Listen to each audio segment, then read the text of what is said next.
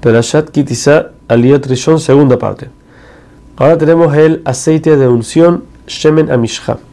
Este era un aceite de oliva especial que estaba aromatizado con cierto tipo de raíces y plantas eh, perfumadas, el cual con él se debía de ungir todos los utensilios y las ropas del Mishkan, así como también a los mismos Kohanim.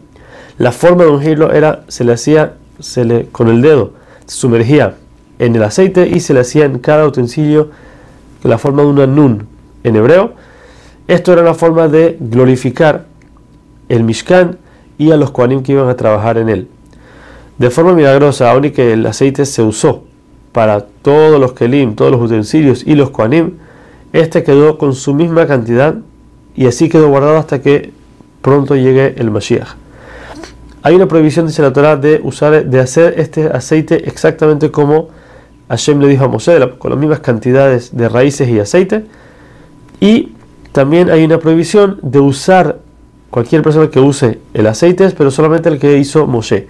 Si alguna persona llega a hacer el aceite, aunque es prohibido, llega a hacer el aceite con las mismas cantidades, de ese aceite no hay prohibición de usarlo. Solamente el que hizo Moshe no se puede usar. Ketoret. Como ya habíamos hablado antes, en el templo, en el Mishkan, se hacía todos los días el incienso, que era el Ketoret, se quemaba tanto una parte en la mañana como una parte en la tarde, se quemaba en el altar de oro que estaba dentro de la edificación del Mishkan. Ahora Hashem le dice a Moshe cómo había que hacer. Se había que, tomar 11 especies diferentes, molerlas juntas, mezclarlas bien bien, y con eso se hacía el Ketoret diario. Ahora, interesante, dice Rashi, que una de las especies que tenía el, el Ketoret, que era para dar buen olor, una de ellas tenía mal olor. Nos dice Rashi que esto nos viene a enseñar que aún y que una persona vea a un malvado, una persona rasha, una persona que no cuida la Torah pero de forma despreciable, o sea, no la quiere cuidar porque quiere ir en contra. Ahora tenemos el Ketoret. El Ketoret era el incienso que se traía todos los días, se ofrendaba todos los días en el Mishkan y en el templo, una parte en la mañana, una parte en la, en la noche, en la tarde, como vimos en la plaza pasada, en el, altar de oro que estaba dentro de la edificación del Mishkan.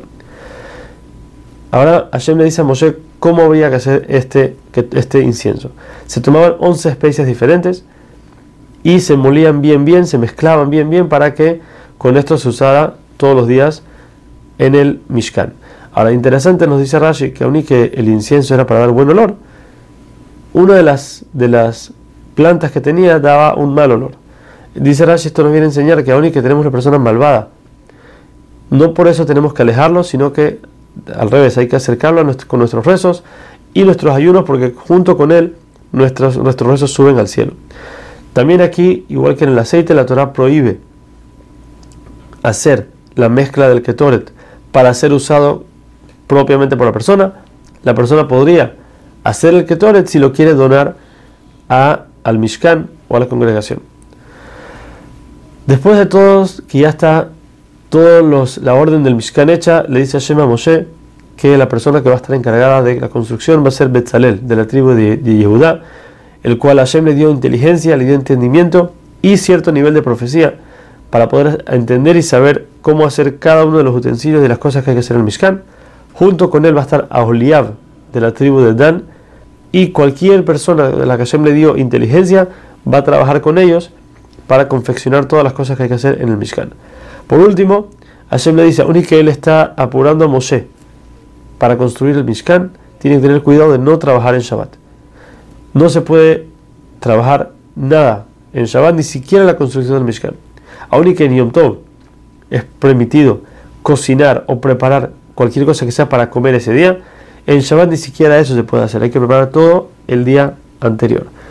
¿Por qué es tan importante Shabbat? Ya que Shabbat es el día que Hashem, aun que él no lo necesita, él hizo un descanso cuando, creó el mundo.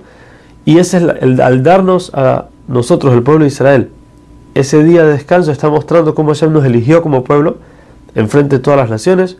Por eso es tan importante, es una señal muy importante entre nosotros y Hashem. Y por ende también su castigo es muy fuerte. Cualquier persona que sea agarrado con testigos y advertencia profanando el Shabbat merece pena de muerte. Y si una persona no tiene testigos o no la advirtieron, entonces con todo eso único no el del Bedín, el juicio aquí no lo puede matar, pero merece pena de muerte del cielo. Quiere decir karet, que es una desconexión espiritual de su alma con Hashem.